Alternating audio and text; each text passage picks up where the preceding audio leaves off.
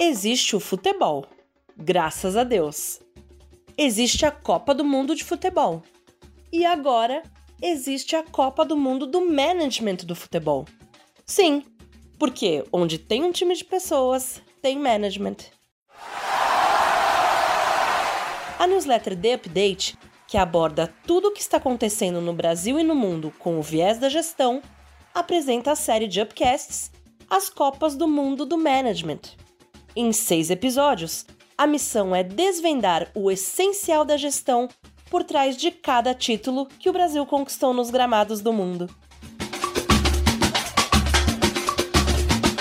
Eu sou a Adriana Sales Gomes. E eu sou Gabriele Teco. Nós duas vamos te acompanhar nessas Copas do Mundo do Management. E te convocamos para fazer parte desse time. Canarinho, voa. Mostra pra esse povo que és um rei. Está começando mais um episódio da série As Copas do Mundo do Management e um episódio especial. O pontapé inicial é a narração de um gol por um dos meus narradores favoritos de todos os tempos, o Luciano do Vale. Um gol que é um prenúncio do que viria a ser a seleção brasileira de 82. Tentando com Sócrates Serginho da grande área. No desvio, Paulo Isidoro. Vai para a jogada individual. Preferiu o Falcão, tem liberdade. Éder, olha o tiro.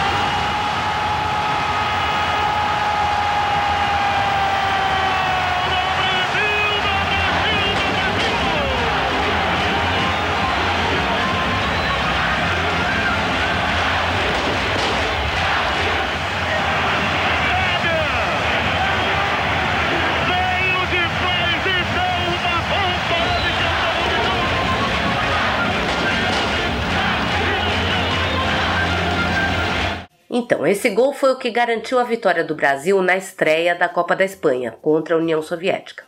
O desempenho do Brasil nesse jogo não convenceu.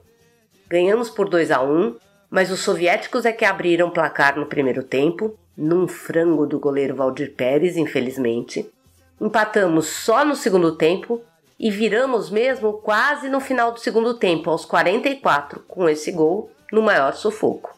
Mas foi um gol revelador do que estava por vir. Foi construído a oito pernas. Participaram Sócrates, Paulo Isidoro, Falcão e Éder, que deu o chute final. E tudo que o Falcão fez foi enganar os defensores e o goleiro, afastando as pernas para o passe do Paulo Isidoro passar por entre as pernas né, e chegar até o Éder. Os toques rápidos que nasciam no meio do campo, iam de um para outro e sempre para frente, foram a marca registrada desse time maravilhoso, que tinha o meio-campo dos sonhos: Zico, Sócrates, Falcão e Toninho Cerezo. Também tinha poderosos atacantes, o Éder e o Serginho, e poderosos laterais, o Júnior e o Leandro. Esse episódio é especial porque é dedicado a time dos sonhos dos torcedores, os Dream Teams. A seleção brasileira de 1982, apesar de não ter ganhado a Copa, foi o Dream Team da torcida brasileira. E eu diria até de torcedores de várias partes do mundo até hoje, viu? Os times campeões mundiais do Santos, São Paulo, Corinthians, Palmeiras, Grêmio, Internacional e Flamengo foram, do mesmo modo, os Dream Teams de suas respectivas torcidas. O Dream Team do Brasil encantou, mas não levou. Os Dream Teams dos sete clubes citados encantaram e levaram. E aqui não vamos considerar apenas o que a FIFA reconheceu, porque a intenção é focar a gestão. Mas lembrando que o último levou em 2012. Fez 10 anos que um clube brasileiro não consegue o título mundial. E alguns analistas, daqueles mais pessimistas, acham que nunca mais a gente vai conseguir, viu? Então, esse episódio especial da série Copas do Mundo do Management vai ser dividido em duas partes. Na primeira, falaremos da seleção de 82 e o que temos para aprender com ela pelo que fez de certo e de errado. A segunda parte vai falar dos clubes, destacando o que aconteceu e o que parece ter deixado de acontecer. Então vamos rapidinho repassar o contexto da Copa da Espanha e os resultados da seleção brasileira. Foi um evento pacífico, ao contrário de muitos dos anteriores, embora houvesse tensão envolvendo dois países participantes, Argentina e Inglaterra. Era a Guerra das Malvinas. Foi uma Copa muito plural, com 24 seleções em vez de 16, tendo mais participantes da África e Ásia pela primeira vez. E em 82 aconteceu a maior goleada da história das Copas, 10 a 1, da Hungria sobre o Equador. Mas o downside é que teve algumas arbitragens péssimas e o público não estava tão entusiasmado como em 70 e 78. Outra coisa ruim é que o futebol bonito, representado pelo Brasil e pela França do Michel Platini, não chegou à final. O que teve de brasileiro na final foi o juiz, Arnaldo César Coelho. O gol de mão do Maradona contra a Inglaterra foi em 82? Não, o Maradona jogou em 82, mas o gol de mão dele foi em 86. E o juiz que validou esse gol de mão vendeu a bola agora, em novembro de 22, por 2 milhões de libras. Apenas uma curiosidade. Bom, a campanha do Brasil na fase de grupos foi só vitória. Mas não era um grupo particularmente difícil. 2 a 1 contra a União Soviética, 4 a 1 contra a Escócia e 4 a 0 na Nova Zelândia. No jogo contra a Escócia, teve um gol de bola parada do Zico que foi maravilhoso, numa cobrança de falta. Eu adoro gol de bola parada, acho dificílimo. O rei aqui é Pelé, na terra do futebol. Olé é bola no pé, redonda assim como o sol. Seja no Maracanã ou num gramado espanhol. Essa música que tocou se chama Sangue, Swing e Cintura. O Moraes Moreira fez a versão futebolística do Sangue, Suor e Lágrimas do Churchill. E eu acho sensacional, adoro. Bom, aí veio uma nova fase de grupos, com quatro grupos dos quais sairiam os semifinalistas. Essa era a regra. O Brasil dessa vez caiu num grupo da morte, com Argentina e Itália. A Argentina do Maradona, justamente, que perdeu da Itália por 2 a 1 e veio jogar contra nós já nervosa. Tem dois comentários nessa partida que eu preciso fazer. Um é que teve um gol maravilhoso do Brasil, em que o Éder bateu uma falta tão forte, mas tão forte que o goleiro defendeu, mas não conseguiu segurar. Soltou e o Zico foi ligeiro e finalizou. O segundo comentário é que o Maradona deu um chute violento no Batista e foi expulso. Faltavam uns 5 minutos para o jogo acabar. Batista, que era nosso volante, e não pôde jogar mais. Mais tarde, o Maradona deu uma entrevista dizendo que foi de propósito mesmo, porque ninguém gosta de perder e os brasileiros ficavam dançando na frente deles, argentinos, provocando, etc. E ele disse que o alvo não era o Batista, que ele errou. O alvo era o Falcão. O placar fechou em 3 a 1 para o Brasil. Agora eu conto a partida contra a Itália porque eu vi essa história um milhão de vezes. Pelo saldo de gols, o Brasil não precisava ganhar. Podia empatar e passava adiante. Mas tem um vilão aí, tipo o Voldemort, sabe, do Harry Potter? Paolo Rossi. Ele fez os três gols da Itália. O primeiro aos 5 minutos e Sócrates correu, né, para empatar. O segundo aos 25 minutos e o Falcão só conseguiu empatar no segundo tempo. E o terceiro aos 30 minutos do segundo tempo. E aí o Brasil não conseguiu mais alcançar. Isso ficou conhecido como a tragédia do Sarriá, que era o nome do estádio em Barcelona. A Itália tinha feito uma campanha horrorosa na primeira fase, com três empates: 0 a 0 com a Polônia, 1 a 1 com o Peru e 0 a 0 com Camarões. E com um futebol feio, duro de assistir. Ninguém entendeu nada. Eu, particularmente, tenho a tese que os deuses do futebol estavam dando um cochilo, porque a França, que também jogou bonito, até passou para a semifinal, mas caiu para a Alemanha nos pênaltis. Foi 3 a 3 no tempo normal, 2 a 2 na prorrogação e 5 a 4 nos pênaltis para os alemães. A Itália ganhou da Polônia na semifinal por 2 a 0 e na final do futebol feio bateu a Alemanha por 3 a 1. Mas imagino que tenha outra explicação além dessa dos deuses, Endri. Tem sim, gestão. Precisava ser feita uma gestão que contrabalançasse o favoritismo do Brasil, e o Tele não conseguiu fazer. Favoritismo, ainda mais um favoritismo gritante como o do Brasil nesse caso, é tão perigoso quanto o derrotismo. E depois, talvez por influência desse favoritismo também, o Brasil subestimou o adversário, subestimou a Itália, o que é um erro estrutural. Antes de falar disso, deixa eu contar o que o Tele acertou? Primeiro, ele teve três anos para preparar a equipe e três meses concentrados na Toca da Raposa do Cruzeiro lá em BH. Nesse tempo, por exemplo, ele reencantou ou redesenvolveu uma figura central que foi o Sócrates. Quem está acompanhando nossa série sabe o que isso significa. O jogador era conhecido pela boemia, ele fumava, bebia e tinha ojeriza a treinar, especialmente treino físico. Então, o Tele focou em mudar isso. Cheio de artimanhas, mexendo com os brios, o orgulho do Sócrates, fazendo comparações entre ele e os outros jogadores. Tele disse ao Sócrates, por exemplo, que ele seria melhor do que Zico se parasse de fumar. Sócrates então parou de fumar e beber. Passou a treinar tanto que vomitava, viu, às vezes pelo excesso de esforço. Ele conseguia dar várias voltas correndo ao redor do campo, fazia arrancadas e alongamentos, ele corria mais rápido e pulava mais alto do que todos os colegas.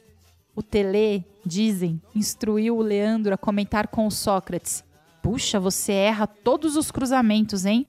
Foi só ouvir isso de um colega que o Dr. Sócrates passou a cruzar bolas com perfeição. E fez isso com todos os jogadores. O Zico, que tinha o estilo mais driblador, teve de se adaptar ao toque rápido. Havia muito treino.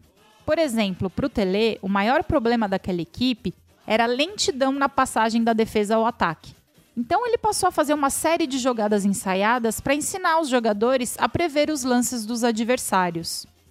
O esquema tático era o 4-3-3. Detalhista, o Tele repetia situações de jogos em que os laterais é que vinham para frente, uma hora à direita, uma hora à esquerda, depois os volantes, Falcão e Cerezo, que vinham para frente e assim iam.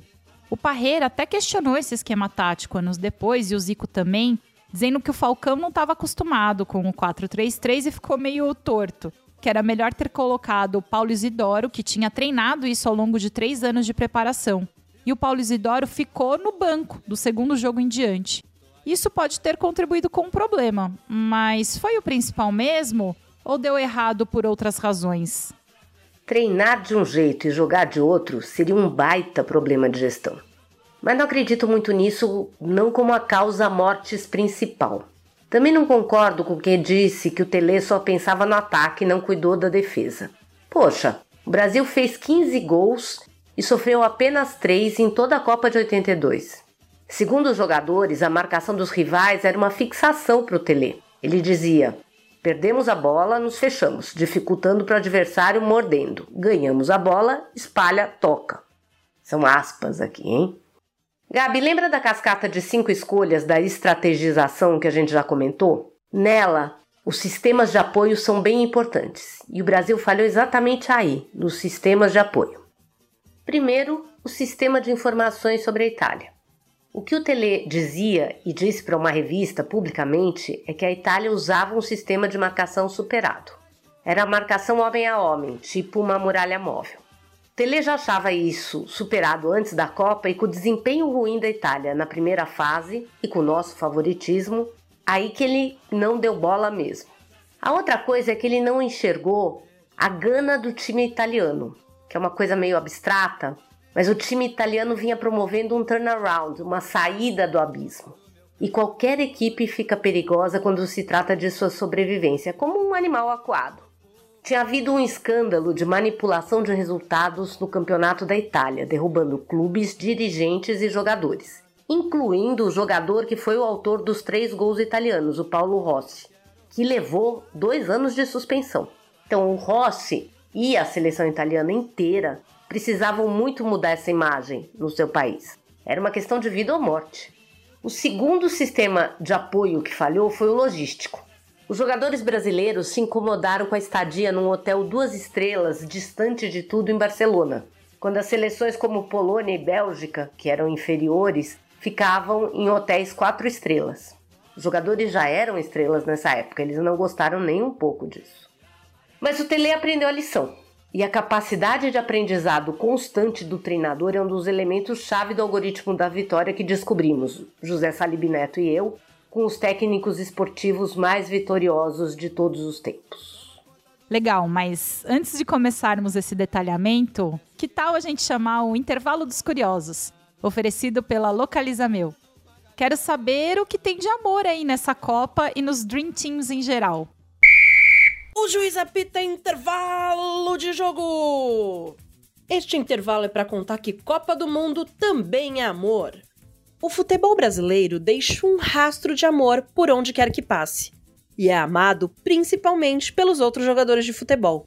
dificílimo encontrar entre os profissionais da bola no pé quem não ame a seleção brasileira de 1982, por exemplo, mesmo ela tendo sido derrotada. Pepe Guardiola, um dos técnicos mais vencedores da história futebolística, hoje no comando do Manchester City e jogador craque do Barcelona, é um dos mais vocais sobre isso. Foi a seleção mais maravilhosa que existiu, disse ele em um documentário.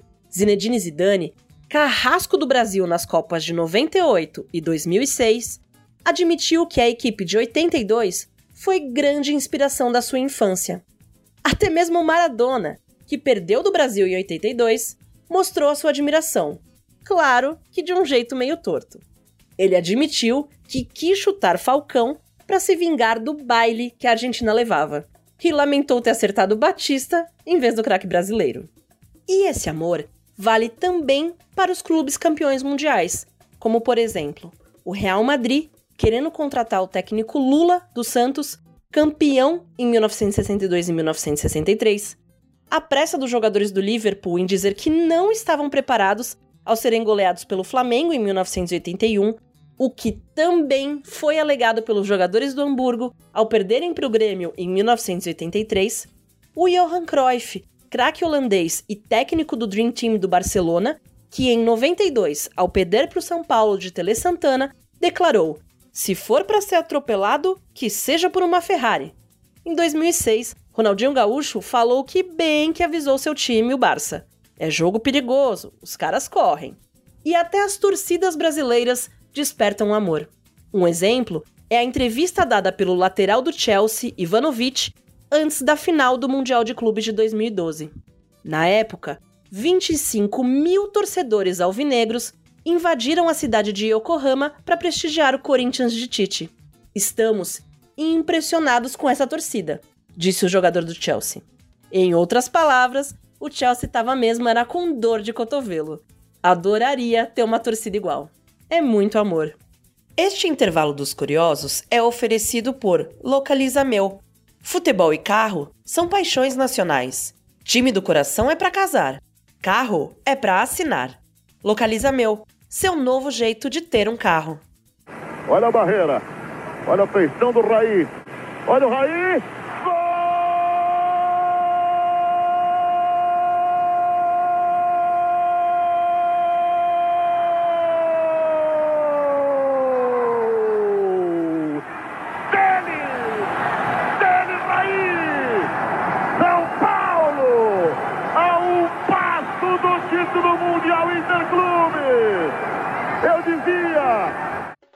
Maravilhoso o Cruyff falando de Barcelona ser atropelado por uma Ferrari. Eu fico até arrepiado.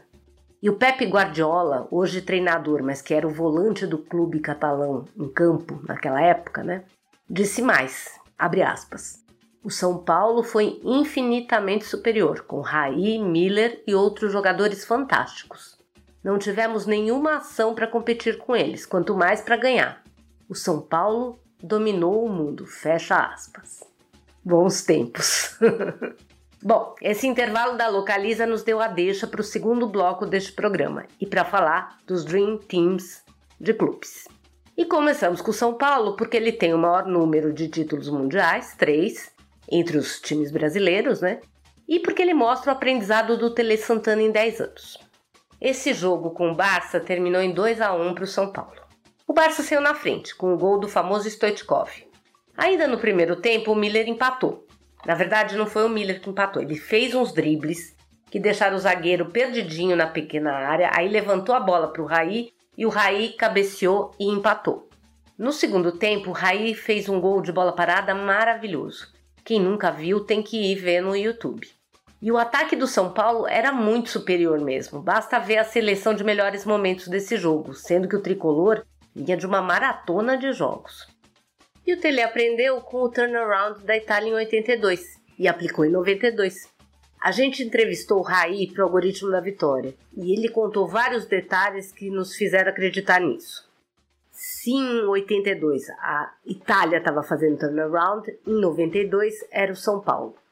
Veja bem, o São Paulo estava atuando no grupo 2 do Campeonato Paulista.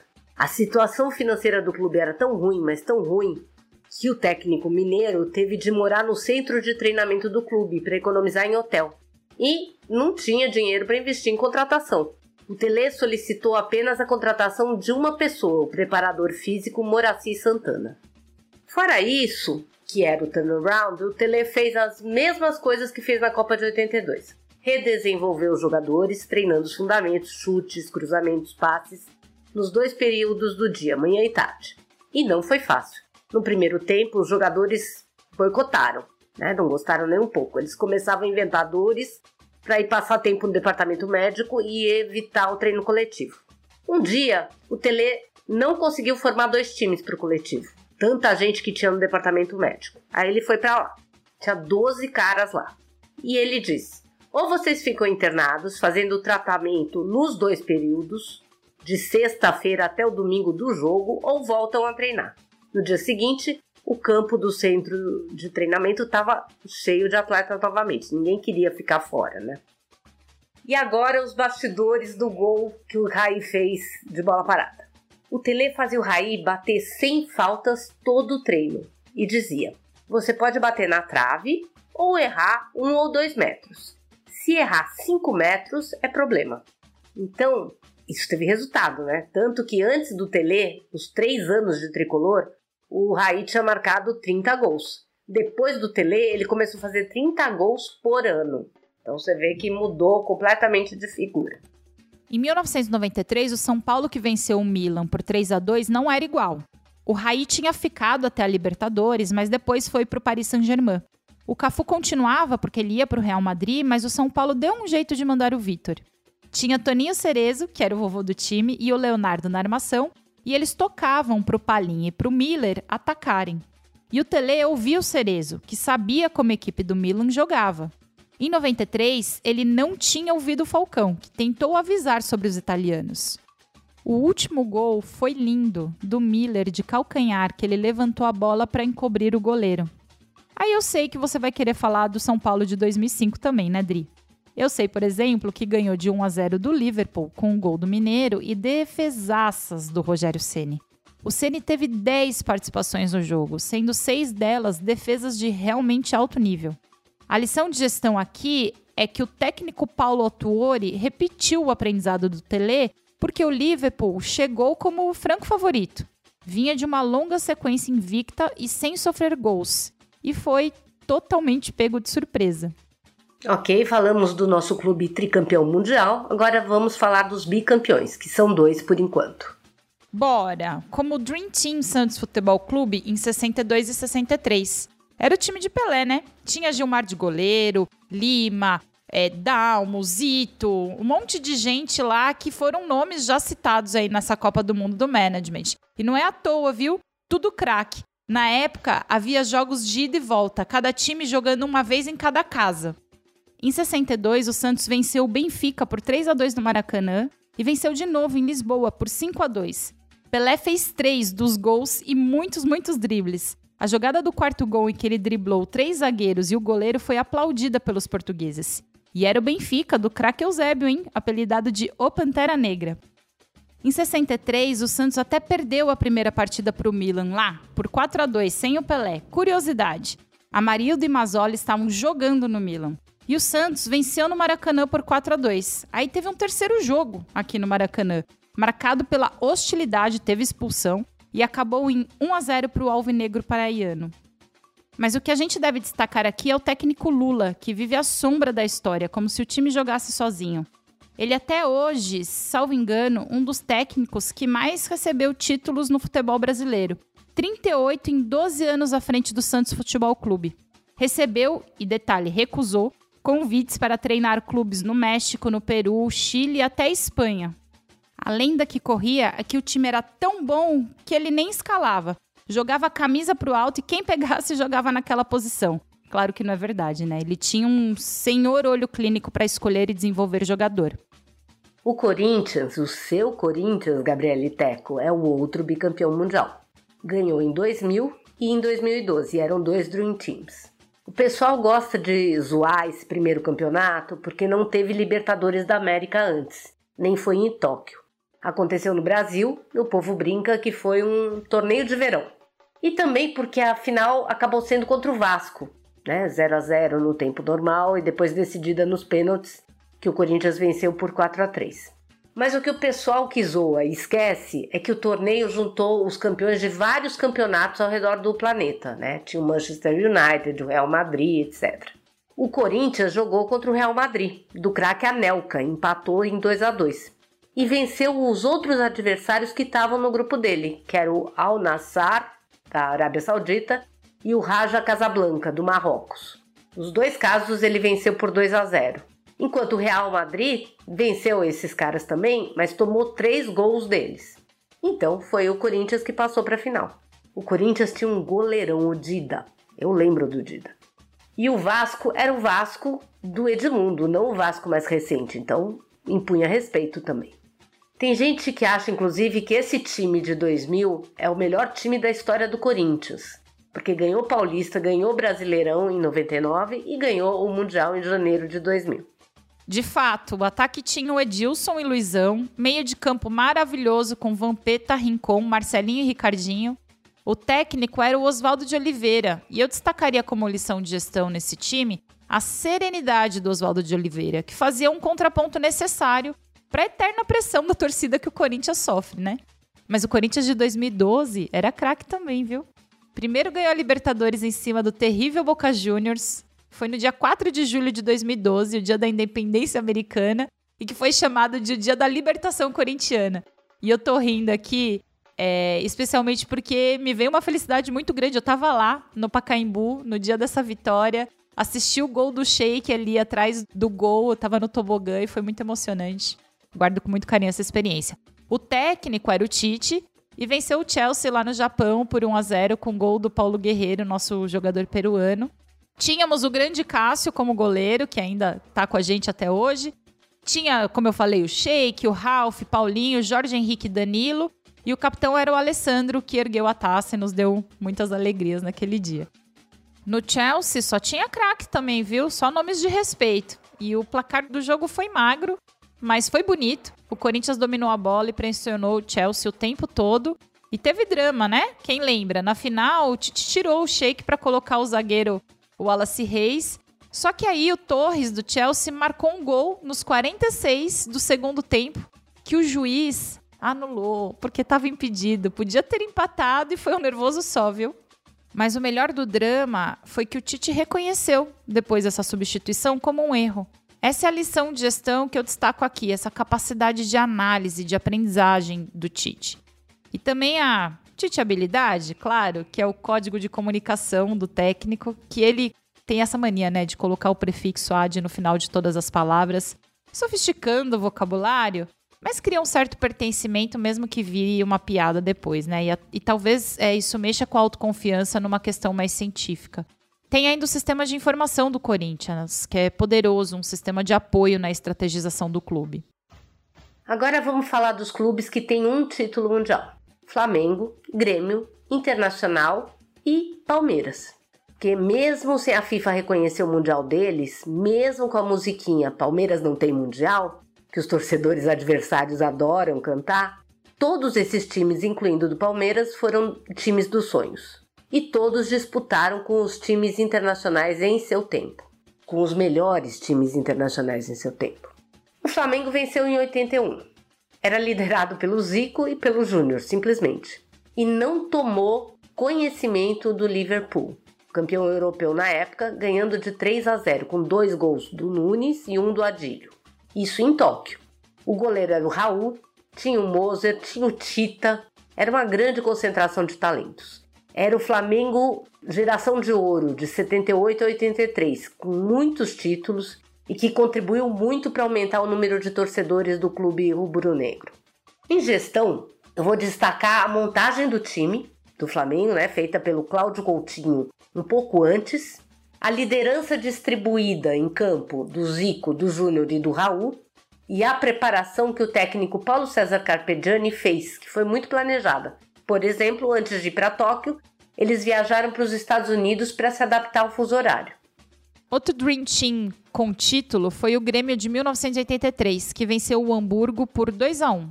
Era um time muito equilibrado, complementar, escalador e com um craque que desequilibrava, que era o Renato Gaúcho, né? Ele fez dois gols na prorrogação. Tinha o de Leon como capitão, Tita, Paulo César Caju, Mário Sérgio, e sabia jogar dentro e fora de casa contra adversários mais poderosos. E tinha um goleiro carismático também, que era o Mazarop, um lateral direito que podia muito bem ser útil à seleção brasileira de 2022. O técnico era Valdir Espinosa, e que eu vou destacar nele em termos de gestão é o fato dele ter descoberto o Renato Gaúcho aos 16 anos de idade lá no Esportivo de Bento Gonçalves. E foi ele que levou o Renato aos 17 para o Grêmio quando chegou para substituir o Eni Andrade, que era um ícone lá, com a proposta de reformular a equipe vice-campeã brasileira. E aí lembro do, do que a gente já falou sobre o encantamento, que o Valdir Espinosa tinha essa capacidade de descobrir quando o sapo é só sapo quando o sapo tem o potencial de virar príncipe. Ou seja, quando ele enxerga um atleta que tem o potencial de campeão e precisa trabalhar esse atleta para que ele de fato se torne um campeão. Agora vamos ao Dream Team do Inter, que em 2006 venceu o Barcelona do Ronaldinho Gaúcho, do Iniesta, do Deco, do Eto'o, mas o estava lesionado. Já tinha o Messi, inclusive, só que era ainda muito jovem, não na equipe titular. O time dos sonhos colorado tinha também muita gente boa. Zagueiros bons como o Indy Fabiano Heller, um lateral direito bom como o Ceará, tinha Alex Vargas e Fernandão no meio-campo, tinha Yarley e Alexandre Pato no ataque, tinha dois charás meus, Adriano Gabiru e Luiz Adriano, do meio-campo pro ataque, sendo que o Gabiru fez o gol da vitória de 1 a 0. E o treinador era o Abel Braga. O Deco disse que aquele Barcelona estava de salto alto, que eles não se planejaram. E eu destacaria o jogo mental que o Abel Braga promoveu na ocasião. Alexandre Pato, ele era inexperiente, né? Menino de tudo na época. Índio jogou os minutos finais com o nariz quebrado, detalhe. O Gabiru nem esperava entrar e teve de entrar porque o Fernandão cansou e pediu para sair. O colombiano Renteria teve uma lesão no tornozelo esquerdo e o Léo foi chamado às pressas para substituir, cancelando férias com a família. É importante dizer que o Inter até hoje comenta que foi roubado o Campeonato Brasileiro de 2005. Na época, o Inter andava ganhando muita coisa, inclusive internacionalmente, como a Dubai Cup e a Copa Suruga do Japão. O sentimento de injustiça virou um código de comunicação que o Abel soube utilizar. Ok. 1951, Palmeiras. O que o Palmeiras venceu em 51 foi uma competição organizada pela CBD, a antecessora da CBF, com suporte da FIFA, que foi o MVP do Torneio Intercontinental de Clubes. MVP é um jargão do mundo das startups e da inovação, que se refere a produto mínimo viável, a protótipo. O torneio foi criado no Brasil para tentar apagar o maracanaço, aquela derrota da nossa seleção para o Uruguai na final dos 50. Teve equipes estrangeiras como Estrela Vermelha, da Sérvia, o Áustria Vim, da Áustria, o Nacional do Uruguai, o Nice, da França, o Sporting de Portugal e a Juventus da Itália, todos campeões nacionais naquela época. Então, era bem competitivo. O Palmeiras garantiu o título ao bater a Juventus na grande decisão. E teve drama. Os palmeirenses tinham perdido de 4 a 0 da Juventus na primeira fase. E o esquema tático do Palmeiras era considerado ultrapassado, 3-2-2-4, quando os cariocas, mesmo os cariocas, já usavam o moderno e mais ofensivo 4-2-4.